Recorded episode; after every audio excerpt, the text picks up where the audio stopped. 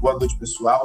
Bem-vindo a mais um podcast do Oxipod, para nossa audiência super qualificada. O tema de hoje é o que, Islândia? Leitura, o hábito de leitura. Por que ler, meu cara?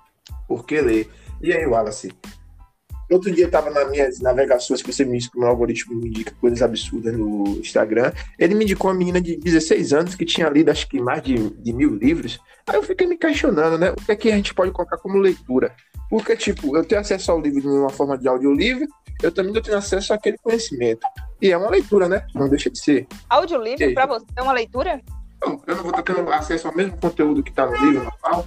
O Wallace, ou audiolivro acha que, Tu acha que audiolivro também é uma leitura? Para mim, audiolivro também é uma leitura. Na verdade, nesse período da, da quarentena, eu comecei a descobrir o audiolivro e, juntamente com o livro, eu estou juntando os dois. Tanto o livro e o audiolivro, eu percebi que tem um grau muito elevado de memorização. Melhorou até meus estudos. Ah, minha opinião. Junto com o livro. No caso, para o estudo junto com o livro. Mas eu gosto de audiolivro também. Possibilidade de, em qualquer lugar, você ter acesso àquilo ali. Pode estar na esteira, caminhando, na corrida, e tá ali, ó, comprando seu audiolivro, tá fazendo seu exercício físico, tá ligado? Aí você acaba juntando o útil ao agradável, porque você tá ali tanto, tanto o intelecto como o físico, né? A saúde em si. Você acabou de descrever o podcast, né? Porque é isso que eu faço ouvindo podcast. Eu vou, coloco pra ouvir e vou fazer outra coisa, lavar roupa, limpar casa e tal assim, para mim, leitura sempre foi você ter que decodificar as palavras, os parágrafos e atribuir um sentido. Audiolivro, eu tenho dificuldade porque eu, eu me desligo muito fácil, tá entendendo? Eu posso estar ouvindo aqui e daqui a pouco minha mente viaja para outra coisa e aí vai terminar o audiolivro e eu não vou ter entendido nada. E a leitura, o ato de ler no papel ou no Kindle tal, já meio que pressupõe que eu tenho que ter um nível de atenção naquilo ali. Entendeu? Então, assim, eu indicaria a pessoa usar do jeito que o Wallace falou, como um complemento ao livro. Eu gostei bastante do, do audiolivro também. Também, é, alguns audiolivros têm até a própria sensação. Lembra um pouco do quando eu da rádio, telenovela, assim, que tem as sensações. E não é que o autor tá lendo o livro, até no fundo bota uma trilha sonora, alguma coisa que remete ao que tá passando no livro. Achei isso ah. uma comunicação sensacional. No caso, tem uma sensação maior do que você está lendo, entre aspas, né? É, eu não sei vocês, mas a maioria dos leitores eles tem tendência a misturar leituras durante o processo. Ou seja, a pessoa eu. não lê tipo um livro só, ela lê um livro eu. de ficção, um livro de jornalismo. E, por exemplo, eu tenho uma dificuldade a ler determinados tipos de conteúdo. Eu dificilmente vou ler um livro de fantasia, Dificilmente. Agora, no audiolivro, eu sou uma pessoa muito mais aberta a experimentar um conteúdo novo, porque necessariamente eu não vou estar separando um tempo específico para ali. Eu acho que também seria uma fase também de experimentar. Talvez eu pegue um livro, ouço, se me agradar, eu vou e participo dessa experiência que você falou aqui. Uma leitura mais aprofundada, com maior atenção. Entendi, entendi. Mas, tipo assim, no meu caso, no caso de Wallace, a gente já lê meio que de tudo. E eu leio vários livros ao mesmo tempo. Quando eu canso de um, eu vou para outro. outro né? Cansei é. desse livro, vou dar uma descansadinha, vou ler outro aqui. Vou dar uma descansada, vou ler outro. Não, e tipo assim, eu leio, eu leio livros diferentes, de diferentes gêneros. Eu leio um, uma distopia, que me deixa mega preocupada, estressada. Aí eu vou e leio um romance, uma coisa mais leve, entendeu?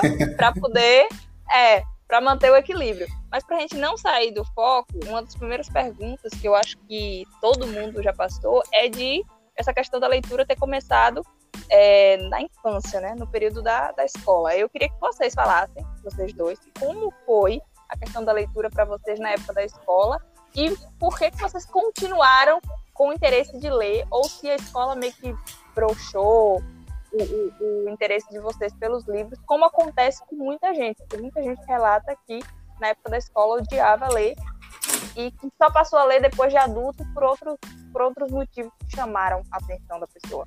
Eu ainda lembro o primeiro livro que eu li, sem ser um livro infantil na escola, era Menina de Engenho. Eu gostei muito do livro, tá ligado? Falava num menino e morava na região ali de engenho de cana-de-açúcar e naquela época da escravidão ali, permeando aquele lado. Mas em si o livro não foi o que me agradou na leitura. Agora, qual foi a principal dificuldade que eu sempre tive? Quando eu chegava na biblioteca, que aqui sempre tem biblioteca, é, ácaro, poeira, eu, eu sempre me coçava muito. E por causa dessas coisas, eu parei de ler. Parei de ler. Porque, tipo, às vezes, você não tem acesso ao material em condições adequadas, você se. Aí acaba broxando, né? Aí que vem onde é que entra para broxar a leitura. Brocha muito quando você vai pegar uma coisa que você termina doente, você que é eleitor. Eu, na verdade, porque parece que li bastante livros no correr, é, comecei a ler, de muita dificuldade para aprender a ler. Ler realmente, em relação às crianças de hoje em dia, até adolescentes de hoje em dia, em relação a eles, comecei a ler mais tarde, por volta dos oito anos de idade, assim, começar a ler mesmo, que tinha bastante dificuldade. Tanto é que um dos primeiros livros que eu li, aqueles livros de cartilha e tal, e o livro sozinho foi um livros que tinham no, no, no fundo de casa, assim, tinha uns livros coletâneas, e tinha de coletando a história do dinossauros, e tinha um livro que me chamou atenção, que foi a história do dinheiro, ali que eu vi a história da origem do dinheiro, moeda, cédula, cartão de crédito, e vinha mais para frente, eu lembro até hoje, foi o livro que eu li sozinho que me chamou bastante atenção. Depois disso, foi um descarrego, vou dizer assim, menino só na época do colégio via inteiramente biblioteca, o pessoal ia intervalo, eu perdi tempo, ia para a biblioteca dar uma lida para começar a ver o que estava lá. E como que eu li bastante livros e até hoje continuo lendo bastante coisa. É porque assim, eu, no meu caso, né, eu morei na roça. O livro era uma distração para mim, o livro didático. Eu folheava e refolheava várias vezes. O livro didático da escola, quando chegava no final do ano, estava todo cheio de marca, quase perto de rasgar, riscado, de tanto que eu usava o livro. Só que aí depois eu fui, né, crescendo mais um pouquinho, e aí veio o ensino fundamental 2, né, que é aquela parte de sétima série e tal. E aí é, já tinha, né, na disciplina de redação, meio que uma obrigação de ler aquele determinado livro, e era um livro da literatura brasileira que tinha uma linguagem muito complicada, e eu não conseguia terminar o livro.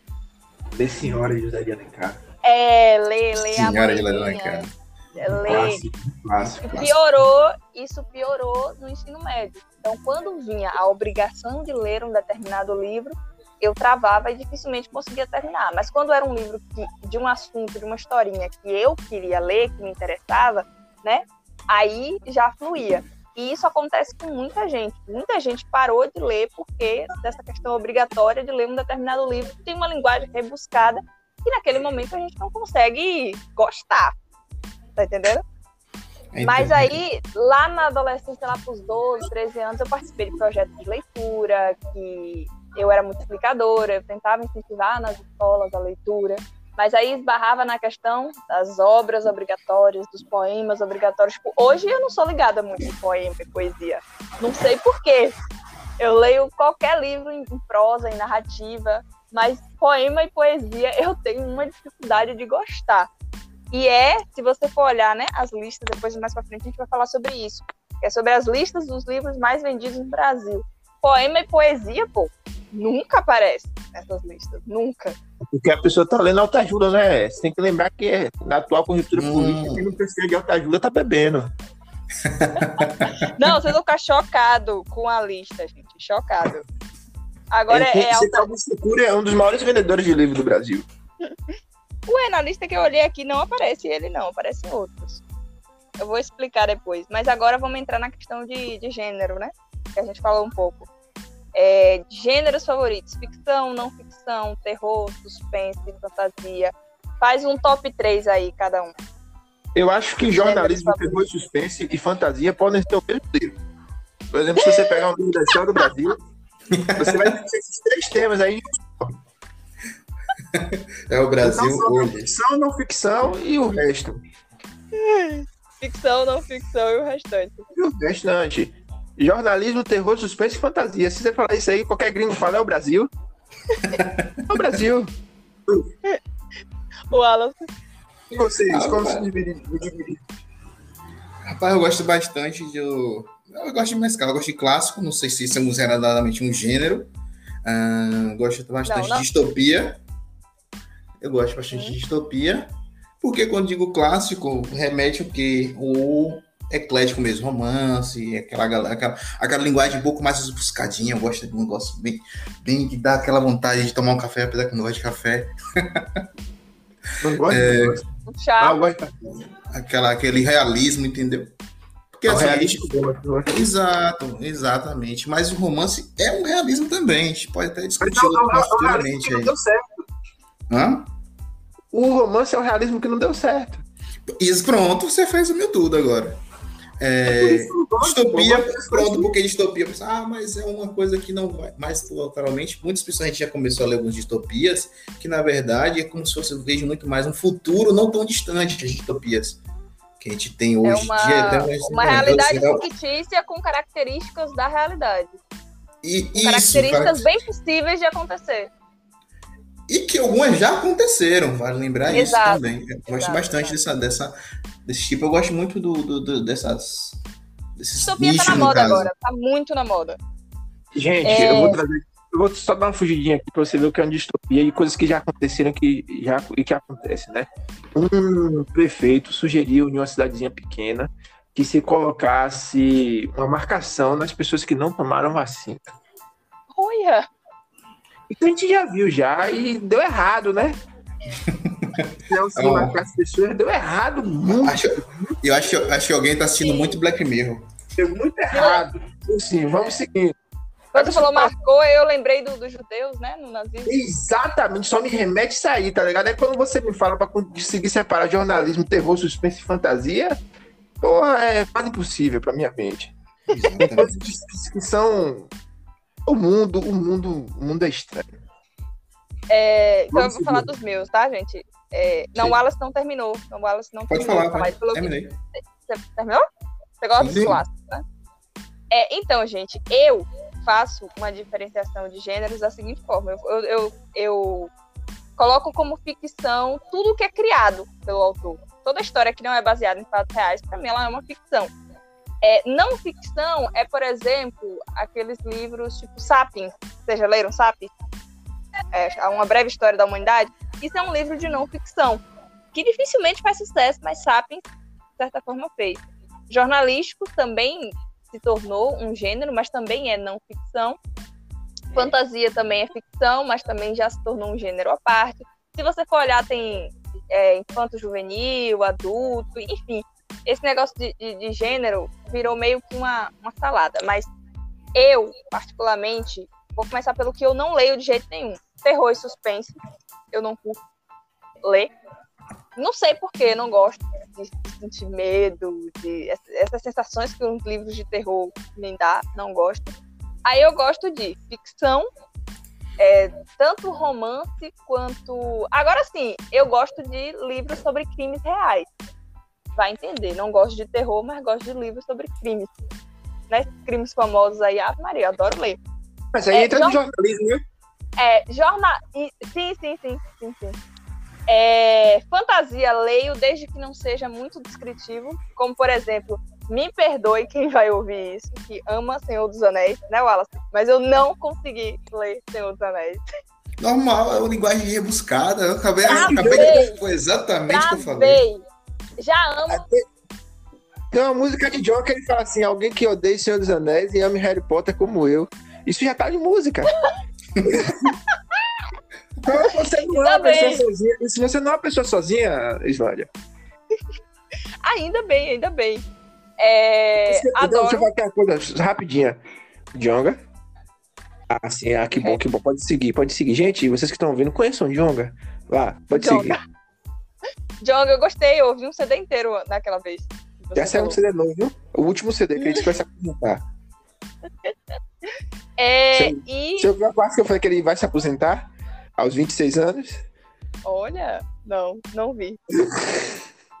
o mundo tá estranho. Mas Jonga, Jonga, Jonga é um, um, um Gabriel pensador mais realista, seria assim? Acho que não, Gabriel pensador. Não, não, não, não. A, a cena é outra. Um outro, um outro espaço a gente, eu te explico melhor. Beleza. Então, voltando para os gêneros favoritos: ficção, não ficção e fantasia. Terror e suspense, nem pensar. É, e entra dentro do, da Eu não sei se distopia entra como ficção ou não ficção, mas distopia é o que todo mundo está lendo agora. E eu também faço parte desse grupo que tem lido bastante sobre distopia.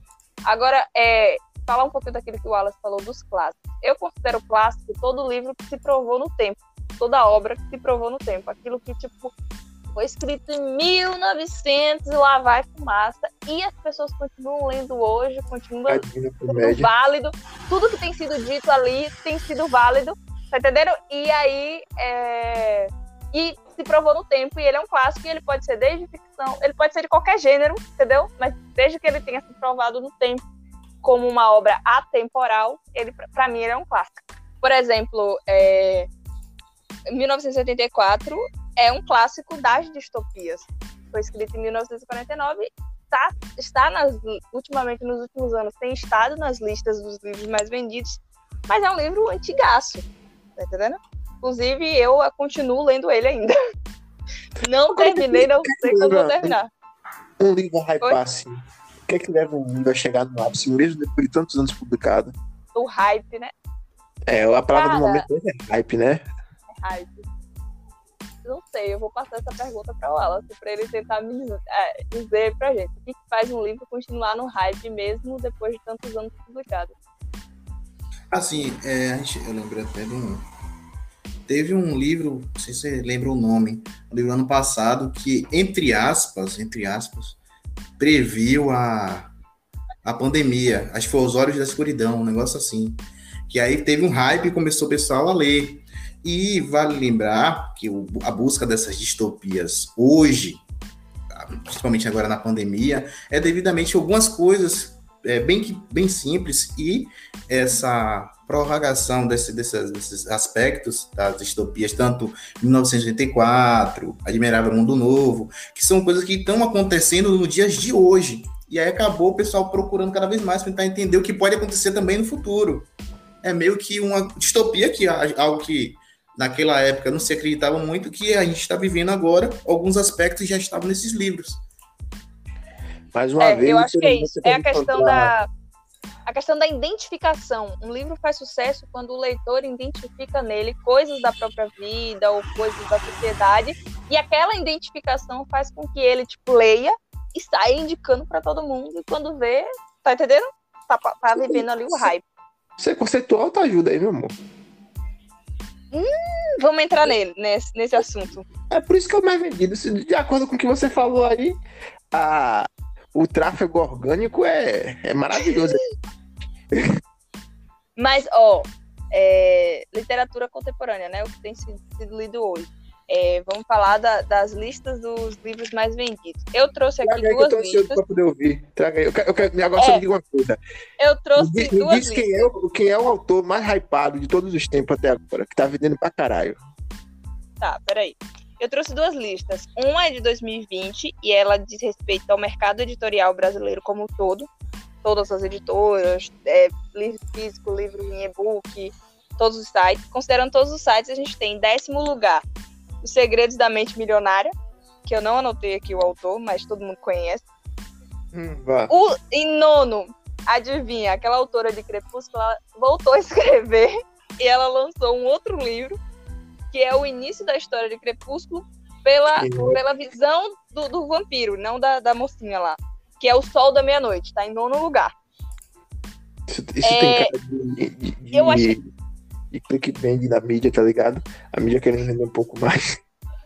Não, eu, eu vi várias meninas falando, né, no Instagram, que elas leram Crepúsculo quando elas eram na, na adolescência, pegaram gosto na leitura por causa de Crepúsculo, eram apaixonadas pela obra e hoje, né, depois de muito tempo, elas veem os defeitos da obra, entendeu?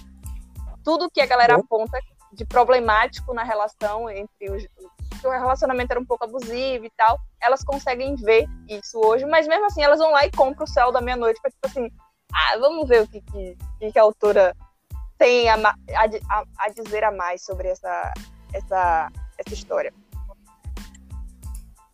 É, o outro, no, no oitavo lugar, né? aquela palavrinha que está escrita na maioria dos livros de autoajuda.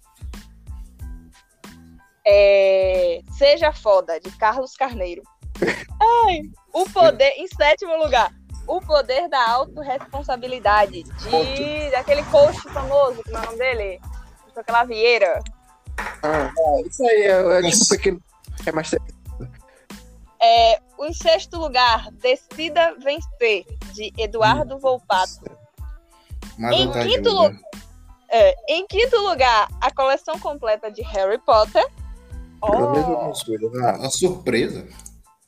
Em quarto lugar, O Milagre da Manhã. Esse eu já, eu já li. É um que fala que você tem que acordar cedo. É, diz que se você acordar cedo e começar a trabalhar mais. Antes das oito.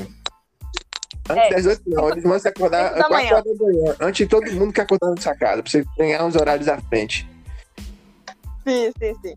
Se você Aí acorda vamos. cedo e tem dinheiro, eu aconselho você mudar pra um país com fuso horário diferente. Aí você acorda, pronto.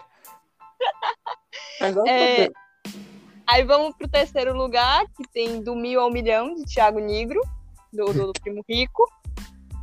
Em segundo lugar, A Sutil Arte de Ligar o Foda-se. Esse- ajuda. Esse eu li metade. Quando eu entendi do que se tratava, eu parei de ler.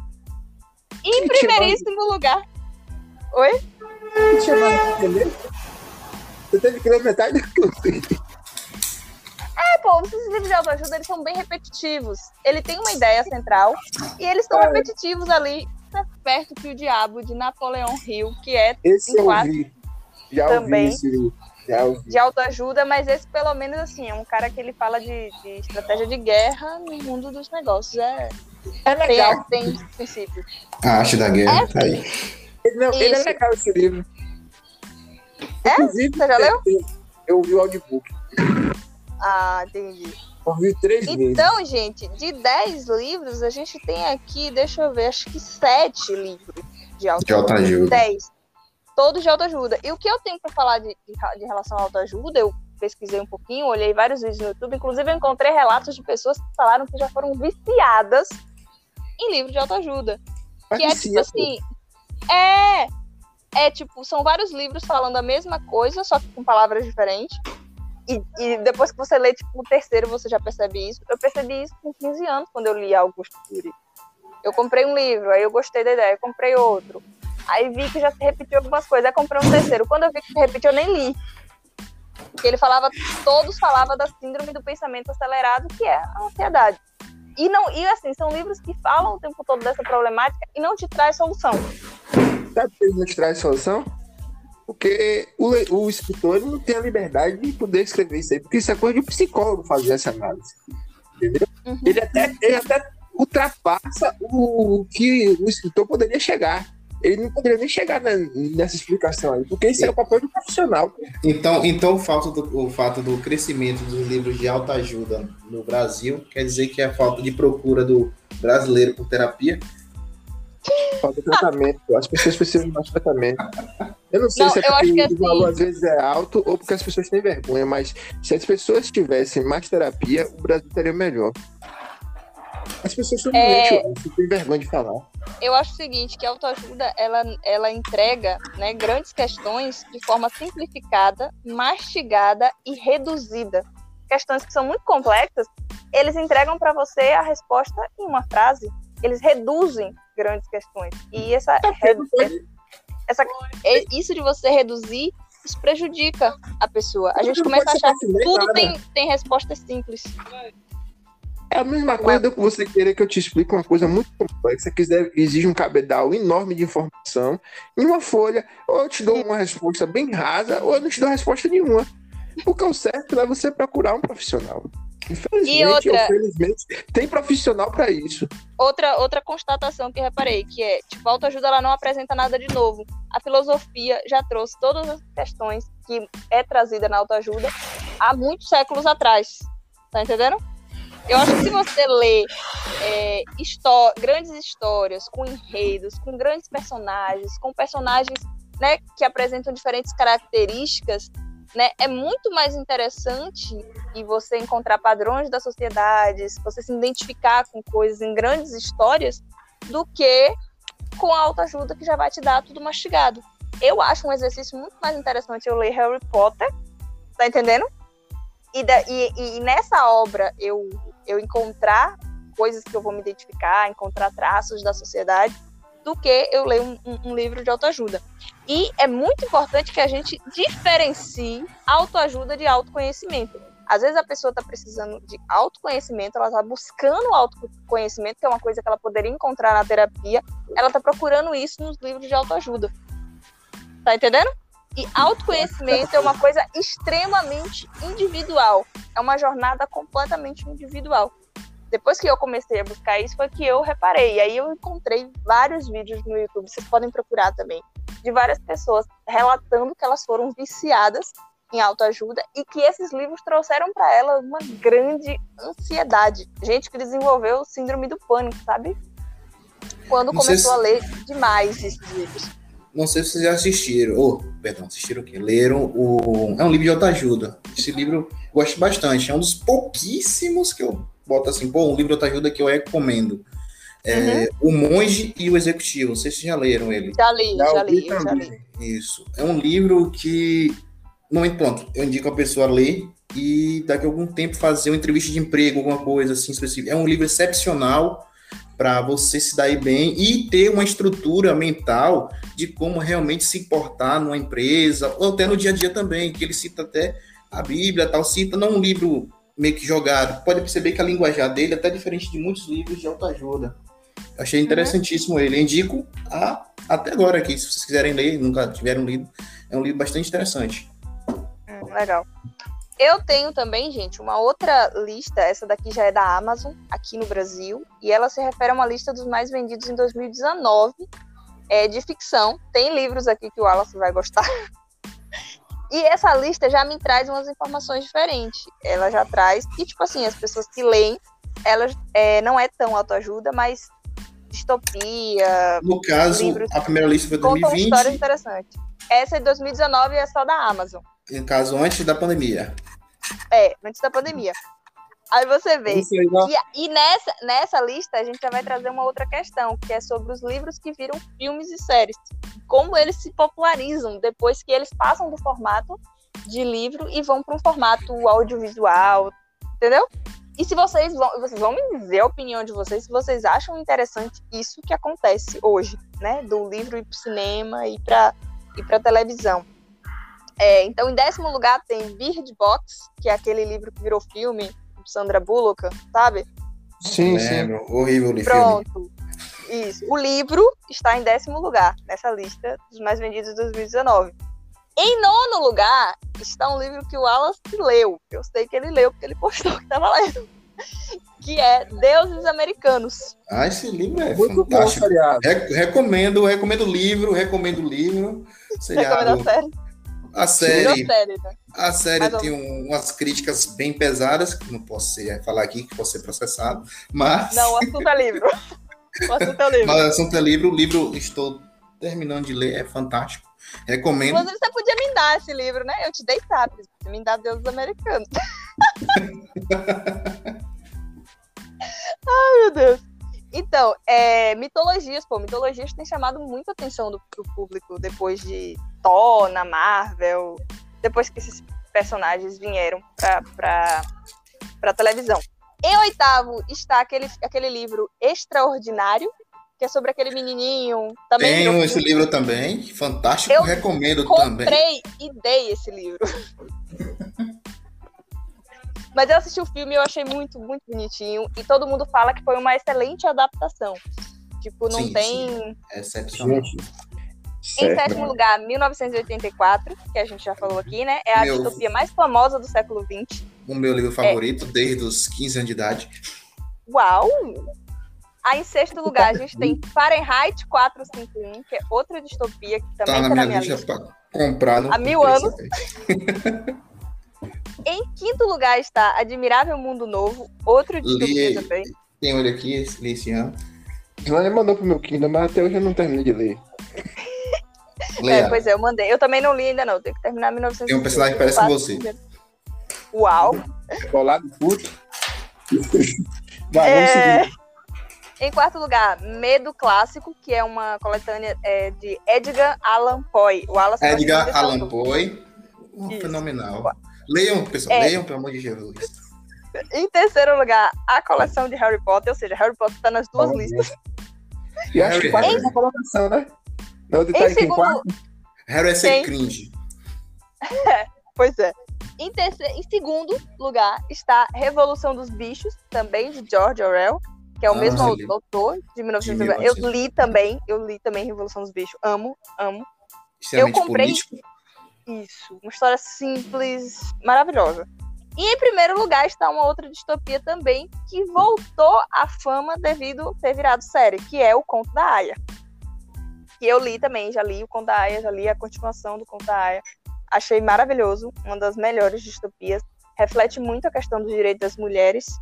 Né? Ela mostra, mostra uma realidade onde as mulheres perdem os seus direitos e aí, enfim, é perfeito. Eu acho que essa questão de você transformar é, obras em filmes e séries, ela traz o interesse das pessoas para querer ler e ao mesmo tempo, para quem não gosta de ler, a pessoa fala: "Ah, já assisti o filme, já vi a série, acho que eu não preciso ler o livro". Isso acontece muito, mas eu acho necessário ler porque a obra, quando ela é primeiro livro, né, e depois ela se torna série, filme, um filme, uma série nunca é capaz de mostrar toda a complexidade que você vê no livro. Tanto que eles retiram personagens, cortam coisas, eles adaptam. É realmente uma adaptação. Nunca é a obra do livro. Isso que Slane me falou, ela falou agora há pouco, pessoal, me lembrou bastante de um filme que todo. É um, acho que um filme unânime, que toda pessoa que eu pergunto que já assistiu esse filme diz que amou esse filme, que é o Conde de Monte Cristo. Porém, porém, eu descobri recentemente que o livro é bem diferente, principalmente o final é bem diferente do filme. É, é isso, bem diferente. Eu, eu e... É uma adaptação, né? a corda da corrente. Você tem que olhar a história, a história dos, dos bastidores. É, eu achei desnecessário. Enfim, gente, é... eu sei que a gente já está terminando o podcast, mas assim, eu acho que ler é um dos melhores hábitos que se deve adotar na vida desde histórias, leia qualquer livro. Eu não sou de ficar com preconceito com certo tipo de livro. Eu sei que aqui a gente bateu muito na autoajuda. Eu tenho, mas não, eu tenho, porque você me falou assim de crepúsculo, eu até aceito crepúsculo, né? Que você conta alguns jovens começam a leitura através de crepúsculo. Eu tenho também. Mas 50 tons de cinza, dela, através de 50 tons de cinza, é bem difícil levar a pessoa a sério. Hum? não, é eu não tenho preconceito, porque assim, eu acho que para quem não lê, porque eu conheço muita gente, eu tenho contato com adolescente que não quer ler de jeito nenhum, e principalmente essa geração nova que nasceu com a cara no celular já. Então, para essas pessoas é mais difícil ler. Então, para eles, essas obras, tipo Crepúsculo, desce melhor do que as obras que a gente costuma ler. Então, para início, para começar um hábito de leitura, leia qualquer coisa. Mas depois a gente vai selecionando. Até mesmo, eu acho que isso é um processo natural, acontece com todo mundo, de você depois vida, né? selecionando o que você vai consumir. O que você vai manter o que você vai deixar. É isso, Agora, é, que nem, é que nem um processo do bebê quando tá começando a alimentação. Você apresenta, tem que apresentar tudo para ele começar a comer, selecionar todo a, a, a, paladar dele. E depois vai ser seletivo. Quando a gente começa adolescência, adulta, a gente tem paladar mais seletivo. É basicamente isso o livro como degustar. Por isso que a gente lembra um pouquinho de degustar um livro. Perfeito, perfeito. Pronto, Mike? Temos um programa? Temos um programa, né? Quer agradecer alguém? Quer deixar alguma coisa? Não, aqui? eu quero agradecer a vocês, porque esse tema foi eu que propus. E vocês compraram a ideia de, de a gente falar. Inclusive, esse assunto é um assunto que, tipo assim, se você for procurar os melhores podcasts, podcasts mais ouvidos do Brasil, todos eles têm pelo menos um episódio falando de leitura. O finança também, né? Agora o finanças, que... tudo agora falando é... é... Uma coisa que eu tenho que deixar aqui. O Wallace falou sobre cringe. A nossa geração vai, vai matar essa gíria. Porque a gente é assim. A gente, quando pega uma gíria que a gente não usava, a gente mata ela. Eu também sou a favor. O meu agradecimento. Ah, vou deixar um agradecimento especial à professora Williana. Ela elogiou muito o outro podcast anterior. Então, um forte abraço a ela. Então, abraço, abraço, abraço, abraço pro. Tchau.